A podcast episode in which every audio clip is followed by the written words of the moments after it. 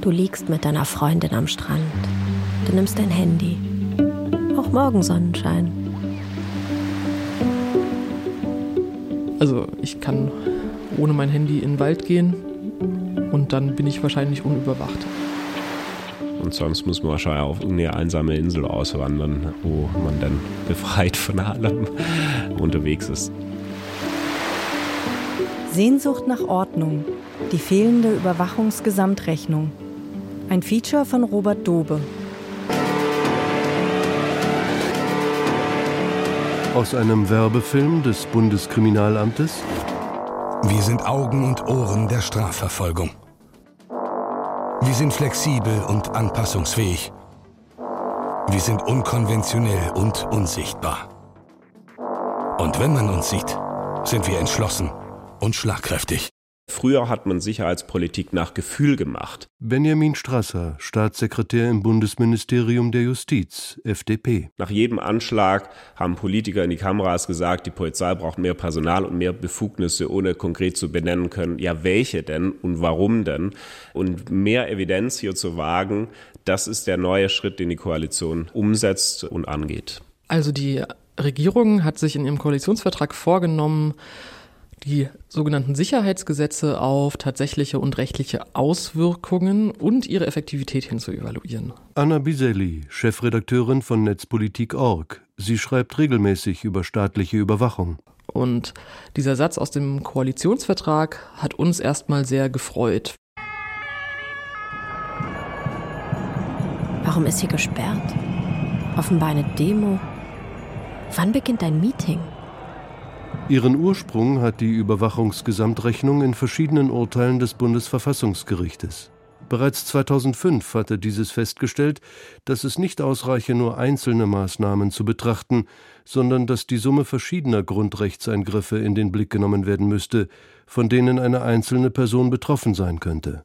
Der sogenannte additive Grundrechtseingriff. Das Bundesverfassungsgericht hat gesagt, wenn der Gesetzgeber neue Befugnisse für Sicherheitsbehörden einführt, also insbesondere Überwachungsbefugnisse, dann müssen wir uns im Parlament nicht nur die Frage stellen, ist diese einzelne Maßnahme verhältnismäßig, sondern ist der ganze Topf an schon existierenden Überwachungsbefugnissen nicht so voll, dass eine Gesamtlage entsteht, dass der Bürger sich durch den Staat dauerüberwacht fühlt, weil durch diese Dauerüberwachung eben wir unser Verhalten ändern. Im Lauf der Jahre erweiterten Juristinnen und Akteure der Zivilgesellschaft diesen Ansatz um eine gesamtgesellschaftliche Perspektive. 2010 prägte der Hochschulprofessor Alexander Rossnagel dann in einem juristischen Aufsatz den Begriff der Überwachungsgesamtrechnung. Darin schrieb er, die moderne Informationstechnik gäbe es her, alle Aktivitäten aller Bürger umfassend und vollständig zu überwachen.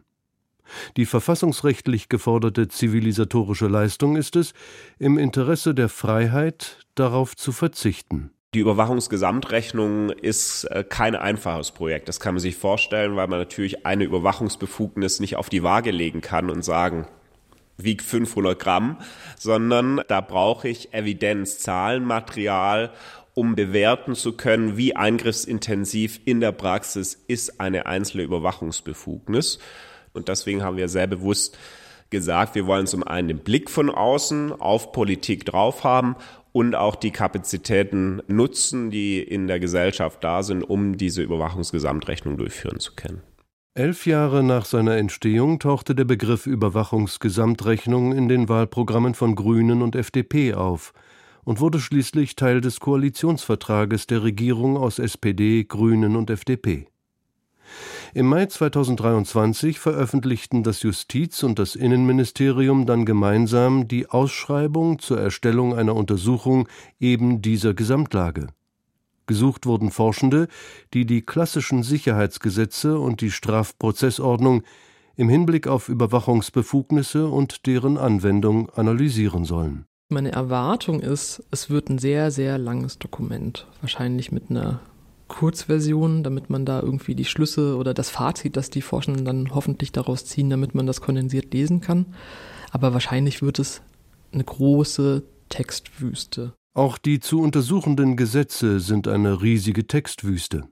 Die klassischen Sicherheitsgesetze umfassen unter anderem die Polizeigesetze von 16 Bundesländern, die Verfassungsschutzgesetze von 16 Bundesländern, das Gesetz des Verfassungsschutzes des Bundes, des Bundesnachrichtendienstes, des Militärischen Abschirmdienstes, der Bundespolizei, des Bundeskriminalamtes und damit mehrere tausend Seiten von Regelungen, und Befugnissen. Das soll es erstmal geben, quasi damit der Gesetzgeber einschätzen kann, ob ein neues geplantes Sicherheitsgesetz oder ob eine neue geplante Eingriffsbefugnis doch zu unserem Anspruch auf eine freiheitliche demokratische Gesellschaft passt. Es hilft aber natürlich auch, wenn sowas veröffentlicht wird, Wissenschaftlerinnen, die versuchen eben die Auswirkungen auf die Freiheitsrechte der Bevölkerung einzuschätzen. Das hilft Juristinnen, es hilft aber auch der Zivilgesellschaft, wenn man dann qualifiziert über ein Gesetz öffentlich debattieren will.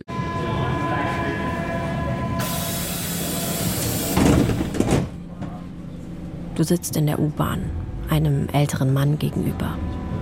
Aus seiner Brusttasche guckt sein Smartphone. Die Linse zeigt auf dich. Filmt es? Die Überwachungsgesamtrechnung ist ein Begriff, den ich schon in dem Ausgangspunkt ablehne. Also da gibt es von mir auch äh, nichts irgendwie schön zu reden. Das ist eine statistische Delegitimierung unserer Sicherheitsbehörden. Philipp Amthor, CDU.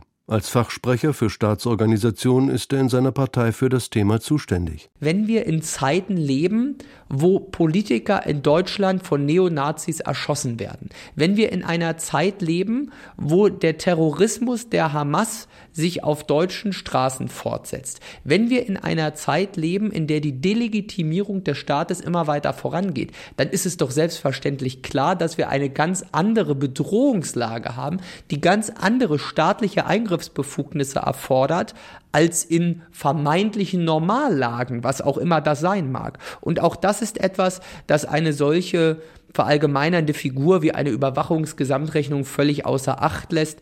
Was da gerechnet wird am Ende und auf welche Methoden sich die Forschenden festlegen, die das am Ende machen, ist noch ein bisschen unklar, weil die Überwachungsgesamtrechnung, die sich die Bundesregierung vorgenommen hat, die gibt es ja noch nicht. Das heißt, dann Methodenkasten zu erarbeiten und zu sagen, okay, machen wir jetzt eine Formel oder machen wir eher eine textuelle Betrachtung und versuchen das eben zusammenzubringen, das wird wahrscheinlich dann an den Menschen liegen, die den Auftrag bekommen ich habe schon immer auch die Frage, wenn man denn schon in Rechenoperationen äh, das angehen will, ja, wie stellt man sich denn das dann praktisch vor? Soll das dann im Zweifel heißen, wenn man dann verschiedene kleine Grundrechtseingriffe hat, verschiedene kleinere Überwachungsbefugnisse. Wenn man die dann zurücknimmt, darf man eine große Überwachungsbefugnis wieder hinzufügen oder was? Was da fehlt, ist der Bürger und die Bürgerin die eine eigene Perspektive der Betroffenheit mitbringt und die ist auch nicht für jede Bürgerin und jeden Bürger gleich. Martina Renner, ehemalige innenpolitische Sprecherin der Linkspartei im Bundestag. Seit der Auflösung der Bundestagsfraktion ist sie fraktionslose Abgeordnete. Die Gefahr, in Überwachungsmaßnahmen zu kommen, ist unterschiedlich. Ob ich in einer Stadt wohne, im Land wohne, ob ich Angehöriger einer gesellschaftlichen Minderheit bin, ob ich für die Polizei jemand bin, die oder der in anlasslose Überwachungsmaßnahmen kommt, äh, welche Kenntnisse ich habe davon, wie ich mich digital auch schütze gegen Überwachung. Das heißt, für jeden und jede ist es anders. Die negativen Auswirkungen merkt man halt erst, wenn man Journalist und Journalistin ist und feststellt, dass eine Spionagesoftware auf einen angesetzt wurde. Oder wenn man in der Polizeimaßnahme kommt und sich fragt, wieso werde ich jetzt so behandelt, wie ich behandelt werde. Auch die Gefahr, permanent irgendwie an Bahnhöfen in sozusagen Überwachungsmaßnahmen zu kommen, ist unterschiedlich. Wenn ich nicht jeden Tag pendle, ist das anders, als wenn ich jeden Tag äh, öffentliche Verkehrsmittel nehme. Da kann man tausend Beispiele bilden. Es gibt nicht den abstrakten Normbürger oder die abstrakte Normbürgerin.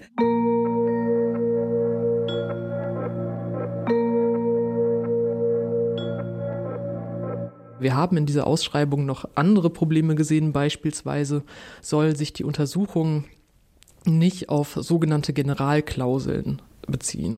Unter Generalklauseln versteht man Rechtsnormen, die so weit gefasst sind, dass für die Behörden ein großer Handlungsspielraum entsteht.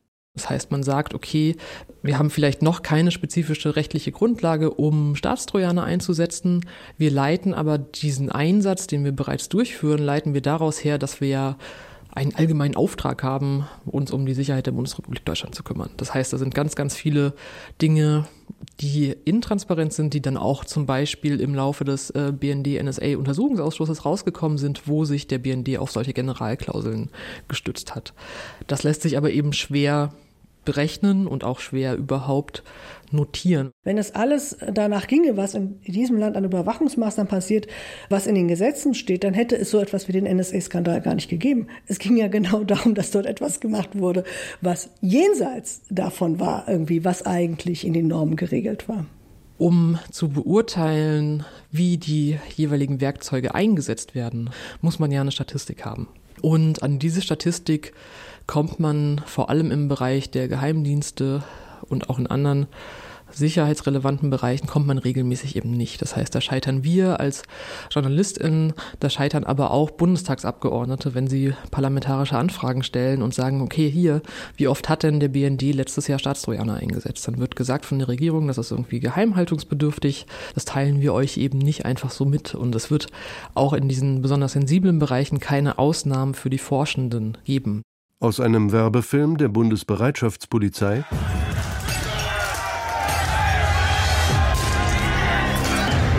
Wir sind ein Team. Wir gehen Seite an Seite. Gegenseitiges Vertrauen ist für uns ein Muss. Wir sind nicht nur Hunderte, wir sind Tausende. Das nächste Problem sind dann Statistiken, die überhaupt nicht vorhanden sind. Ein Kollege von mir hat letztens versucht herauszubekommen, wie oft kassieren denn Polizeien, also auch verschiedene Landespolizeien von Verdächtigen bei Straftaten oder auch von ZeugInnen Telefone ein und werten die dann aus. Das heißt, um beispielsweise nach Videomaterial zu suchen. Und erschreckenderweise, also für mich zumindest, war es dann eben so, dass viele Länder gesagt haben, wir können dazu überhaupt keine Zahlen liefern, weil wir das gar nicht einzeln statistisch erfassen. Wir können natürlich nicht den kompletten Bereich auf einmal untersuchen, weil das riesig ist. Benjamin Strasser, Staatssekretär im Bundesministerium der Justiz. Deswegen werden wir uns schon in einem ersten Schritt jetzt konzentrieren auf klassische Sicherheitspolitik, also Polizeigesetze, Verfassungsschutzgesetze. Aber das Instrument soll so konzeptioniert sein, dass es eben dauerhaft nutzbar ist, sodass sich über die Zeit hinweg auch weitere Bereiche mit einbeziehen kann in diese Überwachungsgesamtrechnung. Aber unser erster Aufschlag ist natürlich klassische Sicherheitsgesetzgebung, weil das betrifft den Bürger, die Bürgerin am stärksten. Bis Dezember 2023 stand noch nicht fest, wer die Überwachungsgesamtrechnung durchführen wird. Bewerben konnten sich laut Ausschreibung wissenschaftliche Teams und Institutionen, die bereits Referenzen in den Themenfeldern Sicherheitsrecht und Überwachungsbefugnisse vorweisen können. 2022 hatte zum Beispiel das Max-Planck-Institut zur Erforschung von Kriminalität, Sicherheit und Recht ein Überwachungsbarometer vorgelegt, welches immer wieder als mögliche Vorstufe einer Überwachungsgesamtrechnung verstanden wird. Schon Ende 2024 soll die Untersuchung abgeschlossen sein. Wir wollen jetzt kein Instrument etablieren, das jetzt zehn Jahre dauert, bis man mal ein Ergebnis hat, sondern uns war wichtig, ein flexibles Instrument zu entwickeln, das für alle anderen möglichen Fallkonstellationen in der Zukunft offen ist, aber das jetzt mal ein zeitnahes Ergebnis in dem Bereich liefert, das wohl in Zeiten der terroristischen Bedrohung am wichtigsten ist, nämlich dass wir uns da die Befugnisse genauer anschauen. Welche Wirkung entfalten sie? Entfalten sie überhaupt die Wirkung, die man sich gewünscht hat, um danach gesetzgeberisch auch entscheiden zu können, okay, was ist jetzt die Konsequenz? Wo müssen wir noch mal ran? Wo müssen wir nacharbeiten? Und was kann gegebenenfalls auch weg, weil es eben keinen evidenten Nutzen hat? Offen ist, wer dann wie intensiv mit der Überwachungsgesamtrechnung arbeiten und inwieweit diese auch aktualisiert werden wird. Denn Ende 2024 werden die Mittel für die Überwachungsgesamtrechnung erst einmal ausgeschöpft sein. Martina Renner von der Linkspartei könnte sich vorstellen, die Überwachungsgesamtrechnung nicht nur bei der Entwicklung neuer Gesetze, sondern auch dann anzuwenden, wenn Behörden die Ausrüstung einkaufen, die sie für ihre Arbeit zu benötigen glauben. Ich sage jetzt mal nochmal das Beispiel Pegasus, ja. Als man dieses Tool angeschafft hat, ist ja nicht mitbedacht worden, dass neben dem, was das Instrument kann, für die Behörden, was möglicherweise sinnvoll ist im Zuge der Strafverfolgung, dieses Instrument auch noch tausend andere Sachen kann, ja, was vielleicht nicht verhältnismäßig und vor allem möglicherweise sogar verfassungswidrig ist. Bei Pegasus handelt es sich um die Spionagesoftware eines israelischen Herstellers, um Handys auszuspionieren. Sie wurde weltweit von vielen Staaten gekauft und in manchen von ihnen offenbar nicht nur gegen Terroristinnen und Schwerkriminelle eingesetzt, sondern auch gegen Oppositionelle, Journalistinnen, Menschenrechtsaktivistinnen und Anwältinnen. Zu den Kunden zählten unter anderem Saudi-Arabien, Indien, USA, Polen und Ungarn. Recherchen von Süddeutscher Zeitung, NDR, WDR und Zeit enthüllten, dass in Deutschland das Bundeskriminalamt und der Bundesnachrichtendienst Pegasus nutzen. Der Trojaner kann unter anderem Standortdaten übertragen, Gespräche aufzeichnen, Adressbücher kopieren und Passwörter auslesen und soll auch dann noch funktionieren, wenn er scheinbar vom Gerät gelöscht wird. Das wäre zum Beispiel ein Moment gewesen, wo man hätte sagen müssen, dieses Instrument geht halt gar nicht, ja, weil das hat dieses Potenzial zur umfassenden Überwachung. Um solchen Problemen besser zu begegnen, plant die Regierung aus SPD, Grünen und FDP die Schaffung einer Freiheitskommission. Diese soll als ständiges Expertinnengremium Parlament und Regierung in wichtigen Grundrechtsfragen beraten. Nicht nur, wenn neue Sicherheitsgesetze, also ein neues Polizei- oder Geheimdienstgesetz entsteht, sondern auch in Situationen wie der Corona-Pandemie, in der gesundheitspolitische Entscheidungen auch massive Grundrechtseinschränkungen nach sich zogen. Ein Vetorecht, also die Macht, Entscheidungen von Parlament und Regierung zu verhindern, ist jedoch nicht vorgesehen.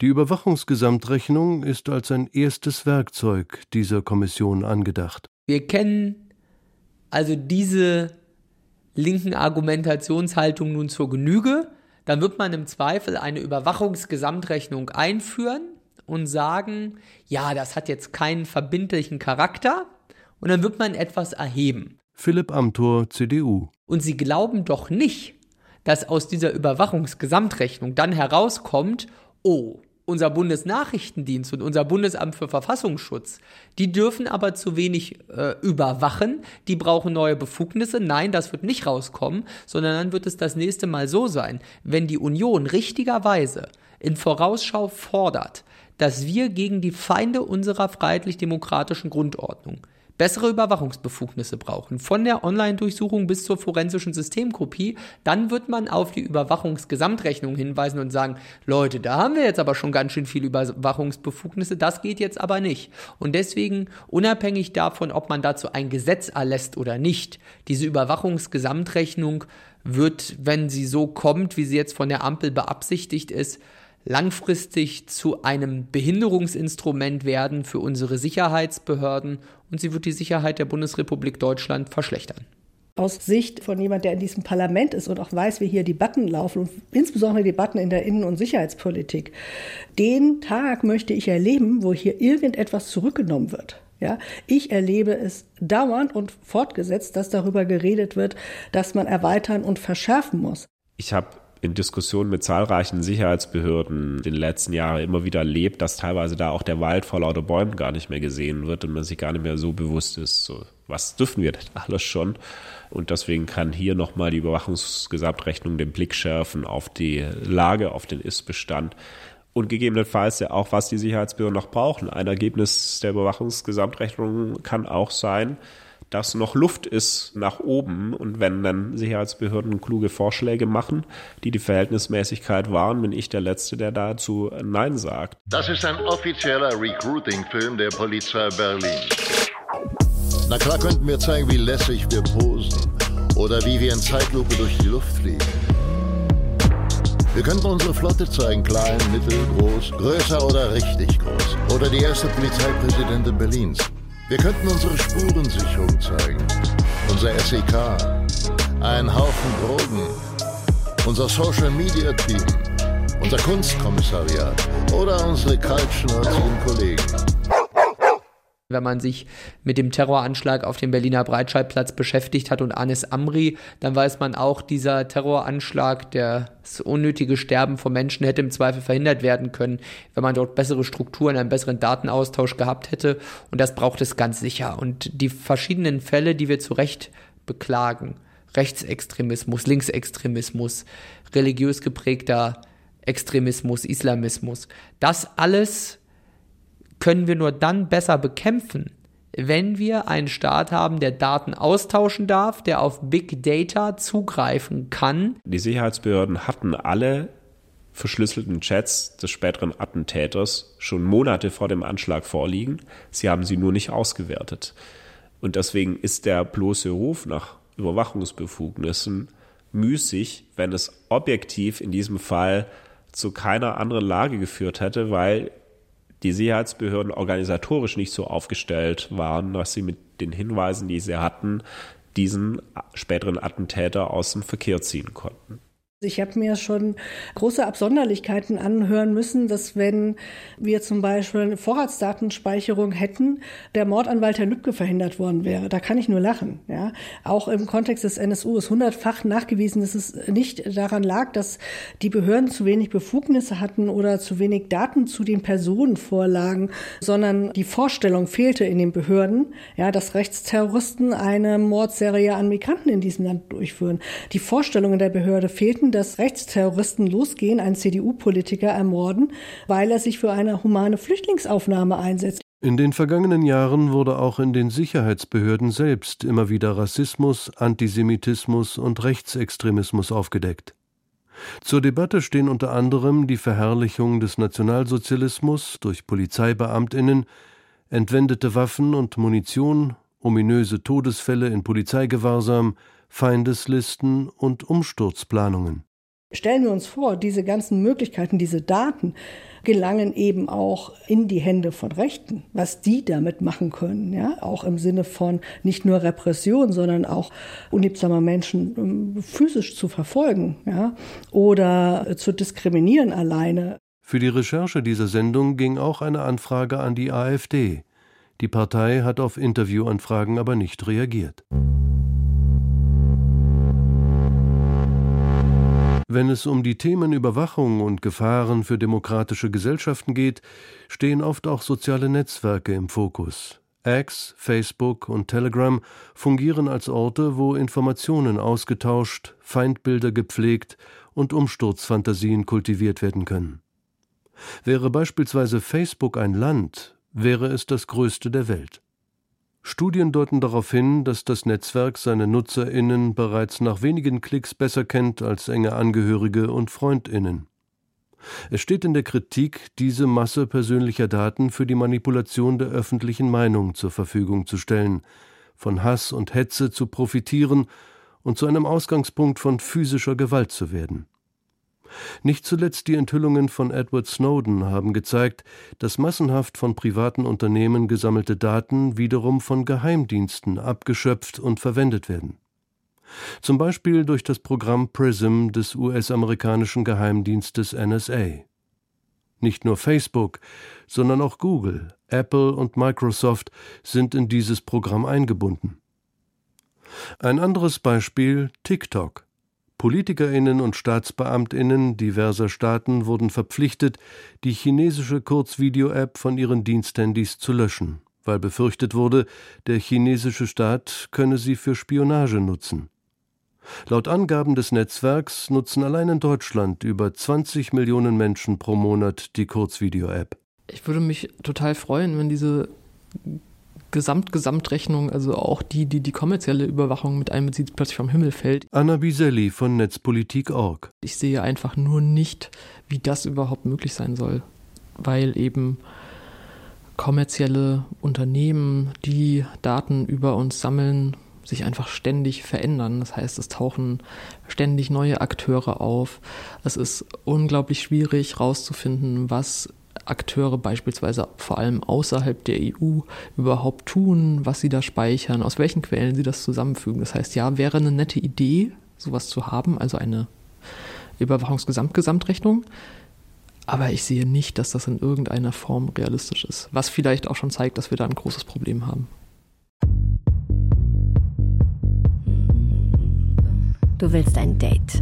Du lädst Apps herunter. Tinder, OkCupid, Gleichklang. Du füllst Fragebögen aus. Wie ist deine sexuelle Orientierung? Sollte ein Land immer erst die Erlaubnis der UN einholen, bevor es jemandem den Krieg erklärt? Schläfst du gern bei offenem Fenster? Es ist in der Tat richtig, dass die privatwirtschaftliche Überwachung natürlich teilweise der viel größere Persönlichkeitseingriff für Bürger ist, als das, was der Staat vornimmt. Und ich wundere mich immer, mit welcher Werf dann zum Teil agitiert wird gegen staatliche Sicherheitsbehörden, von im Zweifel denselben Bürgern, die dann alle ihre Daten breitwillig mit sozialen Netzwerken irgendwo über den Atlantik mit irgendwelchen Bonuspunkte-Sammelstellen teilen. Dass der Staat so im Fokus der Betrachtung ist, liegt sicher auch daran oder ist auch sicher dadurch legitim, dass ich an dem Staat ja nicht vorbeikomme. Ich kann mir ja erstmal, wenn ich hier bin, nicht aussuchen, ob der Staat gewisse Dinge tun darf. So, ich bin hier in Deutschland, es gelten die entsprechenden Gesetze und der Staat ist jetzt kein Dienstleister, den ich mir täglich neu auswählen kann. Das heißt, ich komme da nicht raus. Das heißt, so die Macht, die der Staat potenziell über mich hat, ist sehr, sehr groß. Du bist müde. Du willst nicht mehr raus. Du bestellst dir was zu essen. Es sieht alles so lecker aus. Du füllst das Bestellformular aus. Name, Wohnort, Zahlungsmittel, E-Mail-Adresse, Telefonnummer. Wenn wir etwas in unserer aktuellen Zeit, auch Stichwort Zeitenwende, bräuchten, dann wäre es eine Diskussion über die Stärkung unserer Nachrichtendienste und unserer Sicherheitsbehörden und nicht immer mehr diese vergifteten und herbeigeredeten Misstrauensdebatten gegen den Staat.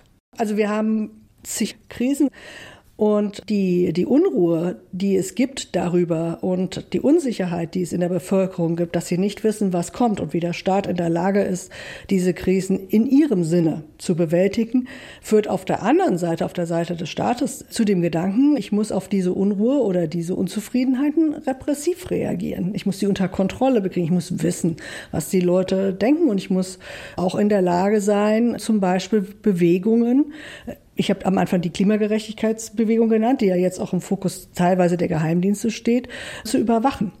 Letztlich entscheide auch nicht ich darüber, ob ich was zu verbergen habe, sondern das entscheiden andere Leute für mich. Und das steht vielleicht heute noch gar nicht fest. Das heißt, was ich heute denke, nicht zu verbergen zu haben und was ich heute tue, kann vielleicht im nächsten Jahr etwas sein, was jemandem nicht passt. Die Berliner Justiz bezeichnet sich in ihrer Werbekampagne als Team der Gerechten.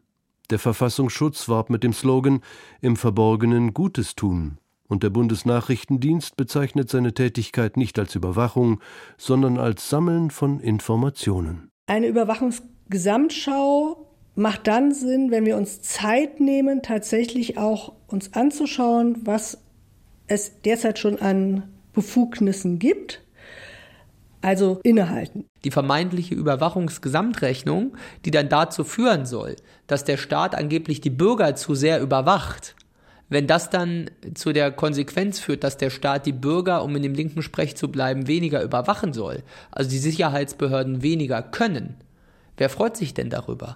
Die Rechtsextremisten die Linksextremisten, diejenigen, die etwas gegen unsere freiheitlich-demokratische Grundordnung haben, die sind diejenigen, die von fehlender Funktionalität unserer Sicherheitsbehörden profitieren. Ich glaube, eine Überwachungsgesamtrechnung kann eine Diskussions- und Gesprächsgrundlage sein. Dafür müssen dann aber im Zweifelsfall auch die Gesprächspartner die Legitimität dessen akzeptieren. Und wenn das nicht gilt, dann kann ich damit irgendwie nicht weitermachen. Das heißt, wenn ich von einer Haltung ausgehe, dass jegliches Kontrollieren und in Frage stellen oder Reflektieren von Befugnissen von Sicherheitsbehörden ein ja, Ausspruch von Misstrauen gegenüber diese Behörden ist, ach, dann habe ich einfach keine Grundlage mehr, um darüber zu diskutieren. Und ich finde, das ist eine ganz, ganz gefährliche Haltung, weil letztlich muss ich in einer kritischen und in einer demokratischen gesellschaftlich, muss jede Behörde sich dieser Diskussion stellen. Das steht jedem mündigen Bürger zu, auch mal kritisch zu hinterfragen, ist das, was ein Staat tut, dann wirksam? Oder führt es nur dazu, dass meine Freiheitsrechte eingeschränkt werden?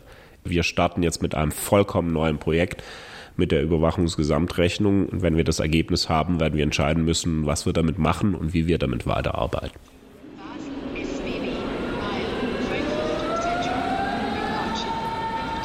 Du liest, Forscher rekonstruieren Rocksong aus Hirnaktivität und erinnerst dich, die Gedanken sind frei.